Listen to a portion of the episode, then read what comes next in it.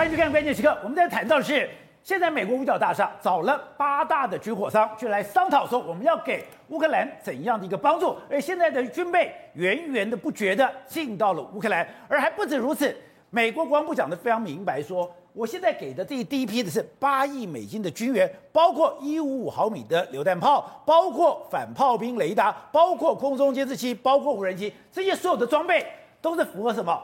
符合。顿巴斯这个战场，它的一个需求，也就是决战顿巴斯。现在双方已经在动员了，已经在准备了，已经开始做它的所谓的集结的动作。而你看到了，现在北顿涅兹河这个地方，它居然有八个水库，八个水库居然全部都炸掉。炸掉之后，这个地方的水位，哎，这个地方水位现在已经上升了两公尺，代表这个战争的先期作业已经展开。而今天我们刚才谈到，就是现在在整个黑海里面。最让人惊讶的是，俄罗斯的莫斯科号竟然被炸了。石头，你说炸莫斯科号这个动作代表什么？代表乌东、乌南的最后攻击的号角响起。没错，我们原本都认为说是要决战顿巴斯，可是看起来的话，美军的盘算是要同时端掉乌东跟克里米亚。为什么这样讲？你看这个《华尔街日报》讲的，我们要对付俄罗斯占领的区域顿巴斯，还有克里米亚的军事实力。所以美国的想法是这样。那因为他这样讲之后，所以一次端掉顿巴斯跟克里米亚。所以因为要端掉克里米亚之后，所以我们才会讲嘛，为什么莫斯科号会被击沉？因为它就在奥德萨这个地方，奥德萨这个地方离克里米亚就非常近。我只要端掉这个这个莫斯科号，这个地方的黑海就被我控制住。那如果黑海的这个所谓的生命线被拿掉的话？那克里米亚就完蛋了。另外一个，昨天晚上的时候，赫尔松出现了，莫俄罗斯的军军火库被炸断，也就是说，是不是要展开一个赫尔松的大反击，然后要准备要往克里米亚去推进？好，这是在乌南的这个战况。当然，更重要在乌东的这个决战。乌东的决战这个地方呢，俄罗斯的军队不断不断的进来的时候，现在呢，乌克兰准备用所谓的背水之阵，要水背水战水淹俄罗斯的坦克，用这样来阻止你的这个前进路线。好，导播我们看。现在我们来帮大家整理了整个乌东，也就是顿内茨克、卢甘斯克两个大战场，现在一触即发，两边都已经在做准备，两边都已经开始做先期的作业。是，而先期作业的第一个动作，竟然就把这个北顿涅茨河，就是这条河，是。水库给炸掉了，没错，我们就讲嘛，事实上现在决战在这个地方，乌东目前俄罗斯占领的这个区域里面来说，包括卢甘斯克还有顿内斯克这两个地方。好，那我们就讲现在要怎么做呢？因为俄罗斯为什么他最近要炸哈尔科夫？宝姐，你知道为什么吗？对，因为他的补给线就是从这个地方过来的，他从这个包括说这个哥哥勒库斯克、库斯克还有这个布良斯克这两个地方有大量的军队，还有从原本的在基辅的这个军队，从白俄罗斯来的军队从这边要往南走。所以往南走的话，这我们简单画这条黄色的线，就是他们的补给线。他们补给线是这一条的时候，而且他必经哈尔科夫，所以必经哈尔科夫。所以为什么要最近一直不断的在轰哈尔科夫，就是这个原因。另外一个，现在因为你哈尔科夫这个地方你要经过，对不对？所以因为乌克兰军方对这个地方太了解了，他们在北顿涅茨河这个地方有八座水库。八座水库，他们现在怎么样？开始把这个水库的闸门把它打开，让它往下淹。往下淹的位置是什么呢？因为我们知道这个地方进入秋天之后，这个地方是黑土，黑土再加上说水这样淹过去之后，会让你的推进路线会相当相当的缓慢。也就是说，你的补给路线，我现在先把你给你绕略微给你迟缓一下。对，你要补给到乌东都会比较吃力的一个情形。所以我们看现在春暖花开，春暖花开开始冰融，冰融还不够。我还把个水库给泄洪。对，那另外还有什么？因为我们要这一条路线上面来说的话，乌克兰都想过，这条路线上面有些地方有森林，有些有森林的话，还有有些地方的话，乌克兰已经在周边都挖了，用堆土机挖了相关的壕沟，他们准备在你经过的时候就对你狙击，也就是。在基辅做的动作，在这边再演一遍。他在这个地方有非常多的这个狙击线，在这个地方。然后你前进到这个地方的时候，我有非常多的堵，我有这样河水来淹住你。所以摆明了，他就是要阻止你。另外，你的军队不要再过来，不要再过来之后，准备在这个地方跟你做一个大决战。因为现在双方在决战，在这个地方，包括伊久姆这个地方，还有斯拉夫杨斯克。另外一个之前不是被炸掉了这个波罗，这个所谓的这个车站就在这个地方。这些地方都是目前双方的必争之地。哦，所以看这张图，我就比较理解了。为什么这一九五是兵家必争之地？因为这个，导播看，这个是顿巴斯的边界。对，在这个地方。对，也就是我要进到顿巴斯边界的兵家必争之地。对，没错。那另外一个斯拉夫杨斯克，就是也是这个里面来说的话，中心地带所在的位置。所以这个几个地方就变成是接下来双方要决战的一个重点。另外，所以现在双方都把重兵要摆在这个地方，所以。俄为什么对乌克兰军方来说一定要阻止你这个生命线、你的补给线过来？另外一个，难怪乌克兰现在在波多罗的涅村里面，我该炸的炸。该毁的毁，是这个地方已经开始开打了。对，所以我才讲嘛，事实上俄罗斯的补给是补给线是这个地方，那乌克兰的补给线我们就讲嘛，你要从这乌波兰这边过来太过远了。如果你能够从这个黑海这个地方补补给过来，是相对比较近。同时呢，你要端掉克里米亚的时候也是这样。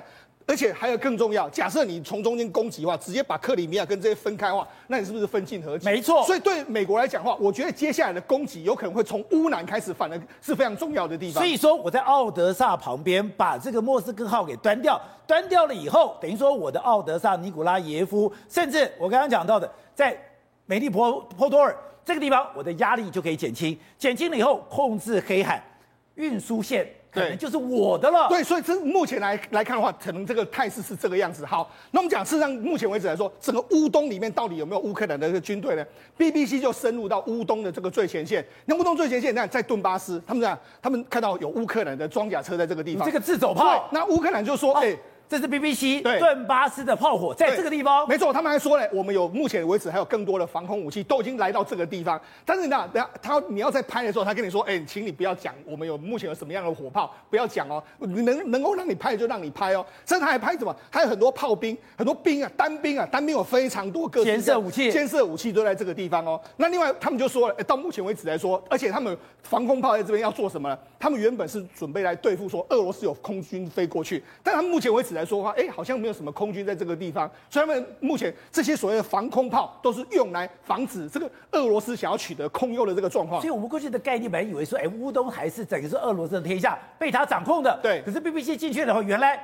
在这个地方，乌克兰有防空系统，对，有雷达，有火箭，有高射炮。对，好，那除了这个之外，那他们就说，哎，那你们的阵地在什么地方？就这个兵跟他说，我们不能跟你讲我们阵地，我们阵地可能你今天在这边发现，隔天我们就跑到别的地方。哦、因为为什么？他说我们的火炮没有俄罗斯这么强。俄罗斯如果发现我们的火炮，我们在哪里，他们就用他们的火炮攻击我们，但他们不能移动，我们可以移动。所以等于说，他还是用这种作为游击战术，在乌东在跟俄罗斯做一个纠缠的这个情形。所以乌东比我们想象来的更紧张。没错，好，那我们就讲嘛，事实上现在美国已经全力要。支持你这个八亿美金的这个大礼包都来了，八亿美金的大礼包，美国就说嘛，美国就说真的会符合呃这个目前克里米亚跟乌东的这个需要。你看里面有非常多的，包括十八门的这个一五五的这个榴弹炮，包括说我们来仔细来看一五五的这个牵引的这个榴弹炮，包括说还有这个杀这个所谓包括说反反炮兵的雷达，还有空中监视的雷达，这些全部都进去了。里面来说，这一次美国比较特别是什么？他直接就给他悍马车，包括说像这个 HMM。W V 的这个悍马车，一给给一百辆，还有 M 一一三的这个装甲运兵车，这个这个这个车子，另外还从这个包括说从这乌这个东欧这个地方呢，送了十七架，哎，送了五架的这个米十七的这个直升机到了这个地方。好了，我们讲，像这次比较特别的是什么？他送了这么多的悍马车，要还有装甲运兵车要做什么呢？因为这里这个地方可能就适合在乌东使用。你说刚刚看到的。这个 M 幺幺三的装甲运兵车，对，它是水陆两用的。是，刚刚我不是讲，他已经把北顿涅茨河给等于说给这个泄洪了，泄洪整个水位已经增加两公尺。对，刚好就适合它的运兵。对，因为它可以，它是水栖两用，而且那它一台车子里面可以载约莫约莫十到十十十一名左右的这个步兵。现在我们有个影片来说明说，是他现在怎么把空中的武力。我现在的这个装甲运兵车，我的坦克，还有我的步兵扫荡这个战区。没错，为什么这个 M 一一三非常重要？宝杰，我们先给大家看一下，美国怎么样来做这个所谓路面的这个推进。第一个，我一定要先把空中的目标可能都把可能你会攻击我的目标把它，所以你看刚才有所谓监射的飞弹往上射，是把这个可能的目标把它打掉，先清空。对，那这有一个可能性，我们看未来乌克兰可以的，上面有无人机。我先有无人机在上面嘛，好，就清空，清空之后，这些步兵要做什么？我扫荡地面上的目标，我可能要扫荡这个敌方的这个步兵，清理战场，清理战场。好，我们打了之后看。比如说跟你驳火，驳火之后我就开快速的移动，把可可看见的目标都歼灭之后，你有没有注意到一台这个 M 一一三就来了？对，因为我已经歼灭完毕之后，我们要到赶到下一个战场。我已经扫荡清理完了，那所以他们就上了这个 M 一一三的车，就叫做上马。上马就这一批当成是一个马。那马在前进的时候怎么样？它在前进的时候旁边有坦克车就出现了，坦克车在保护你这个装甲车，他们就这样推快速的推进，快速的推进到另外一个定点之后，他们再下马再攻击另外一个定点，另外定点用一样的模式，我会先把这个空中的领域都占领，确定没有人攻击我的时候，可见的这个地面狙击目标严重的都把它狙击掉之后，我再下来步兵这样子就这样子把它扫荡。好，那我们就讲，所以他们不再头插两根草。满山遍野跑，我在跑的时候，对，装甲车帮我跑。对，那好，那实际上这个装甲车来干什么？我们刚才不是讲到吗？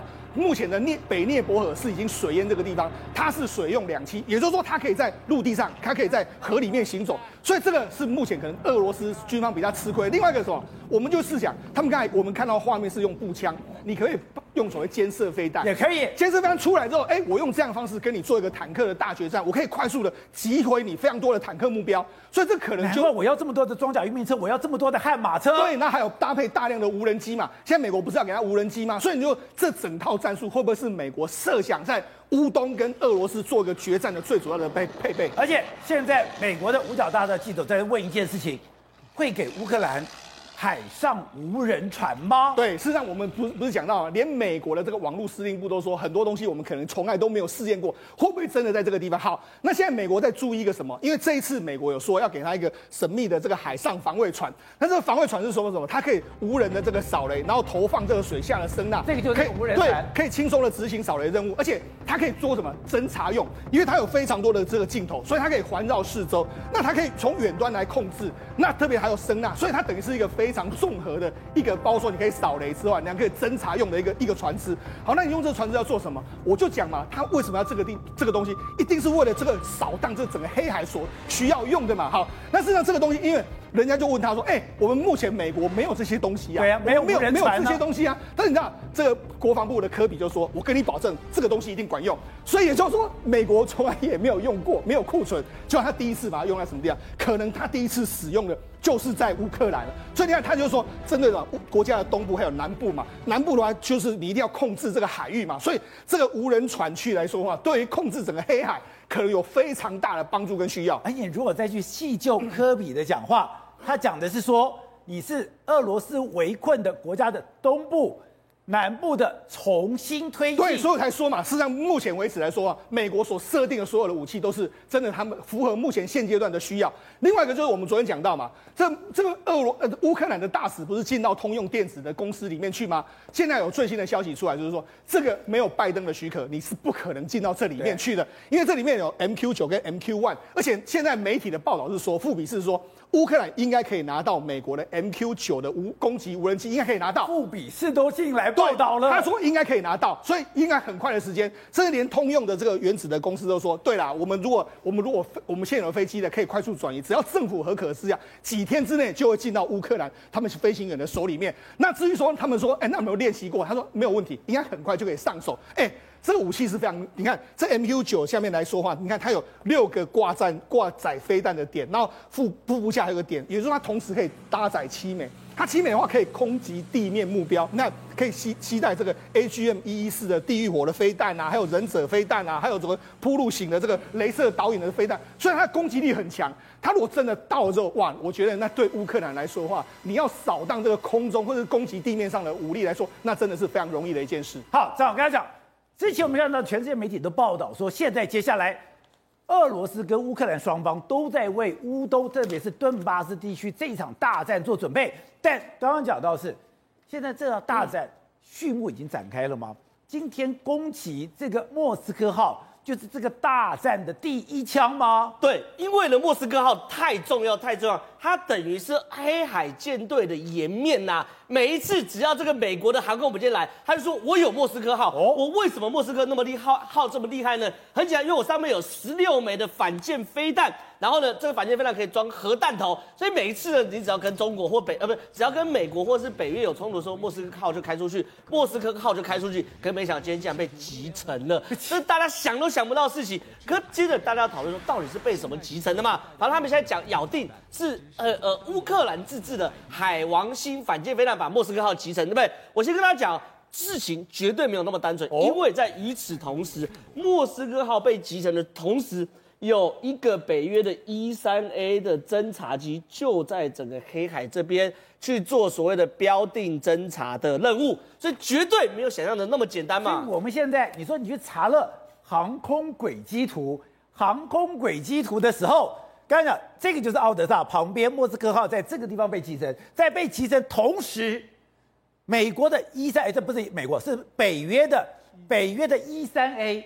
空中侦察机就在这个地方，没有错。E 三 A 其实大家很好认，就它背上有一个这个圆圆的雷达这个盘，对不对？这个雷达盘呢，它是同时可以侦测所谓大气、地面跟水面，而且一次侦察两百个目标，然后四百公里内全部扫完。所以说，如果你今天大家会问的第一个问题，谁帮乌克兰军队去标定这个船舰的位置嘛？这是很清楚的。E 三在这边，它就可以做出这种标的的位置。然后呢，要要把这个莫斯科号打下来也不容易哦。乌克兰是先派一个 TB2，就土耳其的无人机飞到莫斯科号的上面，然后莫斯科号号莫斯科号就看到有 TB2，对不对？对。赶快垂直发射去打这个 TB2。结果呢，刚垂直发射把 TB2 打下来的时候呢，打下来了。对。但是同时呢，两个反舰飞弹从尼古拉耶夫跟奥德萨左右夹击莫斯科号，所以莫斯科号这是同时对。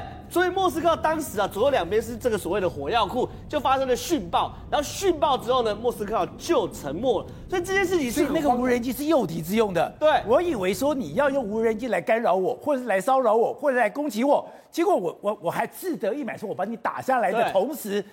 两枚穿肠而过，可是这个时机也太巧妙了吧，宝杰哥，因为从反舰飞弹飞过来，再怎么样也会有几十秒到一分钟以上的时间差哦。他怎么知道这时候打到这时候？所以这里面有非常多怪事情发生。而且刚刚讲，哎，这是我们刚刚看莫斯科号是俄罗斯拿来宣传的，拿来吹牛的。你看它两边有这么多的导弹，对，可是偏偏刚好夹击就夹在两边的导弹这边，然后让这些导弹发生殉爆。所以你看怎么那么准？我打到船是一回事，可以这么精精细刚好打到莫斯科号的两边的导弹，而且呢，一枚从奥德萨，一枚从尼古拉耶夫左右夹击，而且呢，就只用两枚，这已经太厉害了吧？我觉得这科技已经超乎我的想象了。如果有的话，我们去跟呃乌克兰去买海王星号好了，我们雄风飞弹不见得要自己自制。然后呢，莫斯科号为什么被叫航母杀手？因为呢，它上面的弹头我讲嘛，可以配十六枚的 P 一千的反舰导弹，而且这个反舰导弹呢，可以装核弹头。之外，它上面也有萨姆三百哦，它也有防空飞弹呢，它也担心自己会被击沉呢。所以我是航空，我是航母杀手，我也有防空飞弹。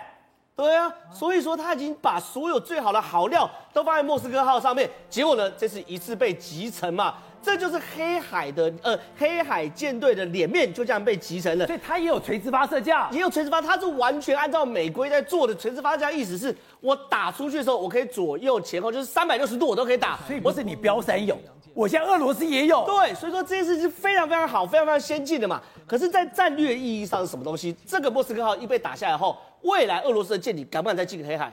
不敢进黑海。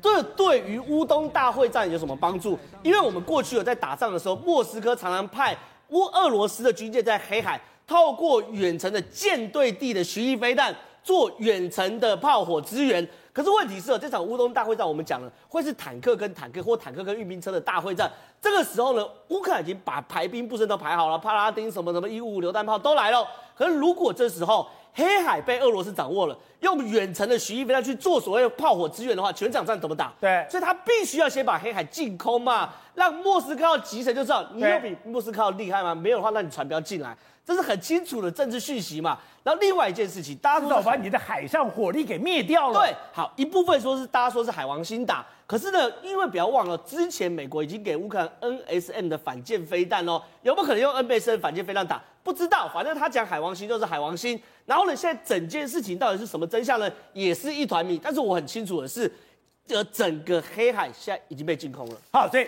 东平，刚刚我看了莫斯科的介绍，才知道哦，防空飞弹有防空飞弹，建设飞弹有建设飞弹，反舰飞弹有反舰飞弹，哇，什么都有，就就被两枚飞弹，而且刚刚讲的非常精准的打击，这你以前看过吗？两枚飞弹就把一个巡洋舰给干掉了。这次这个俄罗斯被打，总共前后打了四艘了吧？对，连这个四艘了，没有一艘的情况我看过的，哈哈，都是都是我觉得匪夷所思的这些这个打法。那现在这个乌东之战呢、啊，当然是一个很关键的战役啊，呃，也可以说是这次这呃俄罗斯跟乌克兰战争的一个分水岭的战争，哦、对，是一个。乌克兰会逆转的战争，啊，当然，他的这个整个战术其实基本上没有变，还是游击队的打法，袭扰。对，这个就是他的这个呃陆军总司令，嗯，很早就定下来的，啊，陆军总司令他公开讲，这个大军团的作战只会增加伤亡，所以乌克兰的军队在应该是从二零一四年开始，他就是在做整个改变，啊，就是变成现现在这个小分队作战的方法。然后这些小分队它是独立自主的，它不需要请示上级的，哦，它可以按照战场的状况自己做决定。作为一个班排的代理人就可以做了。是，是。然后这个这种打法，它必须在这个讯息的传递的平台上面要非常的呃通畅。对。啊，那现在我们已经看到了，实际上就是这样子。那现在这个战争变得就是说，它原来是。等于说是一种静态的游击队哦，现在变成机动的游击队。动态游击是，它现在的装备已经变了啊，悍马车啊，诸装甲车啊，这些都都都进来了。那从原来的防守游击队，在这个之前，我们看到的是防守。对啊，这个乌克兰的军队是躲在森林里面，或者是躲在这个呃坑道里面这样子打。现在不是了，现在变成进攻的游击队。主动出击是。那这也是为什么美国现在提供的东西跟以前不一样的原因，就在这个地方。所以这整个战场会在这次的战争里面做一个很明显的逆转，而且而且，他目标是要把这个克里米亚跟乌东全部打下来，而且我相信是可以成功的。可你把克里米亚跟乌东拿下来，那普丁怎么下得了台嘞？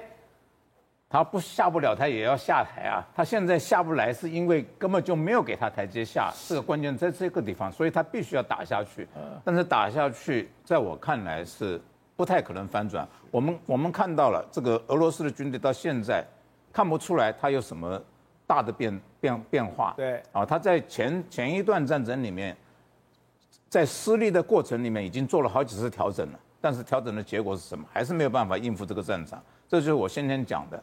他进来这个战场之后，他碰到的是一个他没有办法应付的状态，他现在也转不过来。那廷伟，我们在这一次的俄乌战争里面，就感到什么？感到乌克兰的军人神出鬼没，我想说哪家厉害？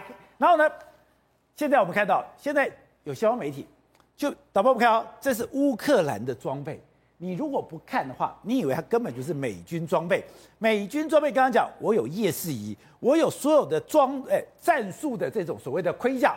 我现在连我的镭射瞄准镜，整套下来，哎，他们形容一个人如果我在带这个所谓的标枪跟那个什么刺针飞弹。我根本就是一个移动金库。对，没错，这一个乌克兰的单兵作战哦，他身上的装备包含头盔、包含枪支，还有身上所有的配备啊，那些夜视镜也好，或是什么的镭射的这个瞄准镜也好，总共价值多少？一个单兵基本款是一万八千块美元哦。然后如果说再加上标枪飞弹，二万台币。对，加上标枪飞弹的话，大概将近九万美元左右。所以等于说你身上 带着什么台币大概两百多万，在路上在街上跑的，哎，以前我当那个步兵是一个烂步兵，拿一个烂水壶，拿一个烂腰 X 腰带，哎。我让我全身装备一万块都不到，不一万块，反正五千块都不到，是啊，还五十万。对啊，所以现在不是蔡总统说要改进我们国军的生那个各单兵的配备吗？那但是呢，其实还是比比不上美军啊，因为这个根本就是美军帮他武装起来了。你看到上面那个夜视镜，那个夜视镜是最贵的，九千三百六十五块美元哦。但是可以在晚上的时候，可以针对那个呃，包含敌方那边来方面来讲的话，它的重量只有一个单单筒的一个望远镜这么这么轻而已，所以它可以配备在。它的一个头盔上面，然后来做这个夜视镜的一个功能。那另外还有反射瞄准器，这个它比较便宜一点，七百五十块美元。那往下看的话，还有这个主瞄准镜哦，这是配备在这个枪支上面的。这个瞄准镜大概有三千五百九十九块美元。主瞄准镜放在这个地方，对，就是在这个 UAR 十五步枪的这个上面配备一个主瞄准镜。哎，它真的有那个东西，是看到哪打到哪呀。对，然后这个主瞄准镜当中前面再加上一个镭射瞄准器，就可以在夜间的时候用红外线来锁定这个敌方的这样的目标，然后夜间打上去的话，包准百分之百，就绝对会打中哦。所以你看到这个配备来讲的话，总共加起来加上那个镭射瞄准器，可以加起来大概五千两百块美元左右。光是这个东西来讲，再加上夜视镜哦，都经达到一万块美金以上了。所以你看到这个乌克兰的看哪打哪，对乌克兰他的一个这个这个士兵来讲，单兵来讲的话，还有身上的战术 C 型具啊，或者是夜视仪的折叠固定扣啊，这些拉不拉几的全部加起来以后，大概总共刚刚我们提到一万八千块美金哦，大概就是将近台币五十万美元。所以这个事情来讲的话，你看乌克兰军队有多少人？每一个军队如果要配备这些武器来讲的话，要花花多少这个军备？那你看到俄罗斯，俄罗斯的军备来讲的话，他身上只有什么？用那个什么那个呃塑胶板，或是用相关的这个那个酒瓶啊，或者什么放在他的这个这个什这个所谓的护那个护卫盾里面当中。所以你看到这个防弹背心这些东西都是不足够的。那你怎么跟乌克兰的军队来比呢？董事长，我们来讲战争虚实难辨，虚虚实实。在这个战争里面，到底刚才讲这个非常重要的莫斯科号被给打掉，那是一个新的战场状况的展现吗？对，完全百分之百，因为我绝对不相信这个事情是一个运气好偶然事件，这个一定是一个，这是非常非常战力非常强的一个俄罗斯的主力战舰。对，怎么可能会在没有护卫的情况之下，就是在这个。在他的这个这个在他作战的情况之下被打掉，这个不可能事情啊！所以只有一个道理可以讲，就是所以也就是说，美军或是说美军跟北约的部队，他们在空中在整个情报跟反情报系统完全掌握住了。所以你刚刚已经讲了，他有这个一三 C 来一三 A 在同一个时间在空中指挥嘛？没错，所以那个空中指挥才是关键啊！那空中指挥，它能够指挥到地上的飞弹的导引的制导系统，这个才能够打，这才有可能设计成功啊。所以说这张图是关键，因为我们特别去调出了当天的时候所有的空中轨迹图，也就是莫斯科号在奥德萨外面被击沉的时候，旁边在上空是谁？是北约的 E 三 A 在旁边。对，对，那我们讲北约总共有十八十八架 E 三 A，全部部署在波兰，现在全部集中在这里了，你知道吧？所以它每天在上面不断的飞，不断的飞。所以我我根本上认为说，这就是一个空中预警机的一个指挥系统。对，就指挥的奥德赛的飞弹。好，都这张图看得更清楚。啊，它大概在这个位置，奥德赛这边。然后在空中预警在哪？就在这个地方飞，就在这个地方，而且就在这个离它最近的地方，你看到没有？打八字形。不，它这个空中预警机它的覆盖范围哈。一架预警机上去的话，可以覆盖整个波兰一个国家的范围哦。它的覆盖范围是非常广泛的，所以它我根本上认为就是这个情报给了地面，然后这个地面他们连就形成一个连结合出来一个协同作战的能力，才有可能打到这个军舰。因为军舰是在进行中的，它在行动中的目标要怎么打它？一个乌克兰有那么大力量吗？一定是非常精准的计算到好，所以那个制导系统。其实是在这个这个空中预警机上面才有可能做到，对，否则这个完全是高 AI 化的一个现代科技化的作战方式。OK，那就我们可以就，而且我跟他讲哦，他今天要打还没那么容易，我们还去特别查了，今天为什么俄罗斯敢去吹牛这个莫斯科号？我不但我的火力非常强，哎，我有雷达，哎。我的雷达也可以侦测，你想靠近我也没那么简单呢。是啊，而且你如果说这个雷达本身也有，也可以侦测到你的这个 P 三，你的空中预警机所发射出来雷达波，它通通知道啊。那怎么会那么厉害的情况之下？所以这个里面，我觉得美国情报单位敢那么有把握，认为说这是一个革命性的战争。他们已经布置了非常多的高科技的条件在这个里面。对，好，那你看那个问题很简单，这两边的差异性就很清楚了嘛。那这个俄罗斯的目标是什么？就是一下这个城市、那个那个乡村，就是要要占领这个地方，占领那个地方，就有各种不同的城市的这个城市的保卫战或是攻击，城市的攻防是俄罗斯的部队的主要目标，对不对？对。但你有没有听过乌克兰有城市攻防？没有啊，他这边他没有说他干什么啊，对，所以他所以还是我们讲的嘛，因为现在美军的作战方式或者美军跟西方作战方式，他根本就是针对你的部队的主要的资产来做攻击。如果是这个作物呢，今天就已经证明了嘛，他把一个将近上亿元美金的一个战舰，用一颗两颗飞弹把你干掉，对，那这个两个就是成本跟成本效益的关系嘛，同样这个道理它会继续发挥下去。它不是一个偶然事件，所以在这里面来讲的话，哦，第二个你也看出来的，那这个所谓这个集中跟分散的作战概念，乌克兰的部队会完全分散，它会变成一个小班制的，然后又集中小非常精锐的精准的武器去攻击你的高价值资产嘛，这就变成这个方式嘛。所以在这个方式来讲的话，俄罗斯怎么会占到便宜呢？所以这个事情我我也不排除，我认为东平东平兄讲的对，他有可能会对，因为他为什么要守东乌东这个地区？因为乌东这个地区有一个优势。就是第一个，它有克克里米亚，对，克里米亚经营很多年了，它有非常多的后勤资源运输的可能性。它为什么把黑海把它封锁住？对，因为克里米亚可以直接供应上面，因为后勤是最重要的。当然，现在打的就是打后勤嘛。他打，所以他克里米亚有可能被攻击，就是他有，他是负责后勤工作。是，还有我们不要记得，一个礼拜以前有两架直升机飞进了俄俄罗斯的国境里面，油弹库，轰炸它的燃料库嘛，把它炸掉了嘛。那所以换言他在这个乌东地区的优势，莫斯科优势在哪里？就是它距离它俄罗斯的本国很接近，所以它这个俄罗斯本补给线比较短。对它，这它这个整个的这个这个后勤补给线，它能够供应的上来，可以源源不断的供应上来嘛。所以换言之讲，下面一个攻击目标在哪里？就是这个你的后勤补给是主要目标嘛。如果我把你后勤补给截断的话，你前面军队就完全变成废物，就跟那个废铁就变铁棺材这边挨打了嘛。然后最后一个就是说，这个因为这两个作战的概念会不太一样了。那这个概念不太一样的情况之下，我认为啦，这个按照目前的技术而言的话，美军是占优势。你看昨天有一个英国的指挥官，英国的训练官不是在这讲，他说我在训练他们，但是我偶尔也会到第一线去指导他们。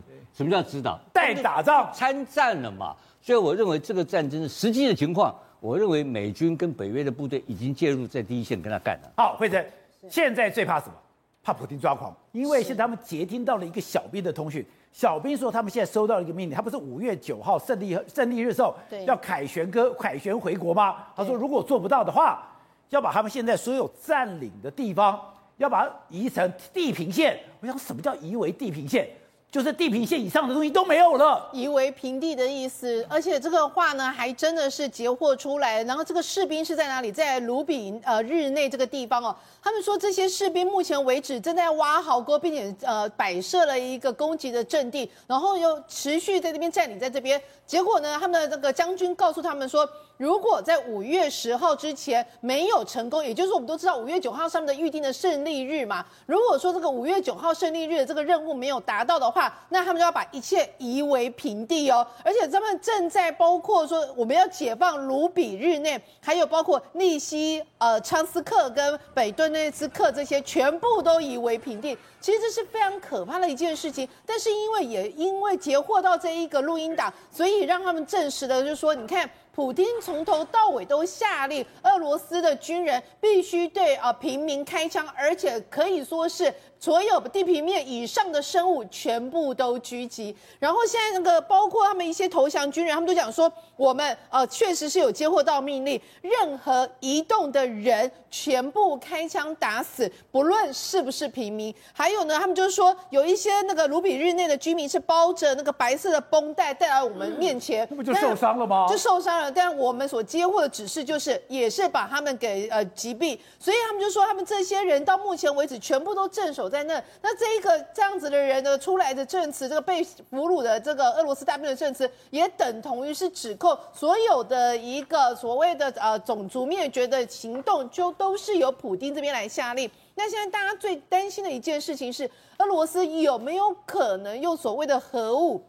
现在有几种方案出来，吓人，对，有可能吗？哎，有，而且这个是谁出来讲的？这个是呃前俄罗斯的总统，那现在是俄罗斯安全会议副主席梅德韦杰夫哦，他突突来讲什么呢？我们都知道最近不是包括韦杰夫对普丁最好的朋友，那我们知道这几天不是大家在讨论说芬兰跟瑞典是不是要加入北约？那本来那个俄罗斯的那个克里米林宫的发言人有呛声，结果又被芬兰的那个女总理呛回去，马林就是说啊，如果你们要要这样采取任何行动的话，我们这边有二十万的你们的先烈们，你们等着跟他们一起陪葬。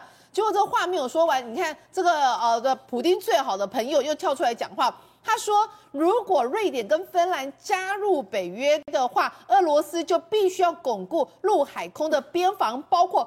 部署核武，而且呢，波罗的海的无核武的状态也可能不再讨论，所以等于是讲说，哎，把整个战事层级拉高到变成动用核武是一个选项了，就这其实是让人家觉得非常可怕，就没有想到立陶宛国防部长就他讲什么，他说啊，事实上呢，就算没有现在这一次的安全的这一次的军事冲突，我们都知道，俄罗斯早在立陶宛一百公里处呢，核武一直放在加里宁格勒，所以换句话说。就算北约跟呃呃不，就算芬兰跟瑞典这一次加入那个北约，事实上你们、呃、有没有加入？你们核武都已经在这边了，根本跟这个有没有加入没有任何的关系。那现在其实呢，呃，乌克兰当局又开始说，呃，俄罗斯有可能动用核武的几种剧本。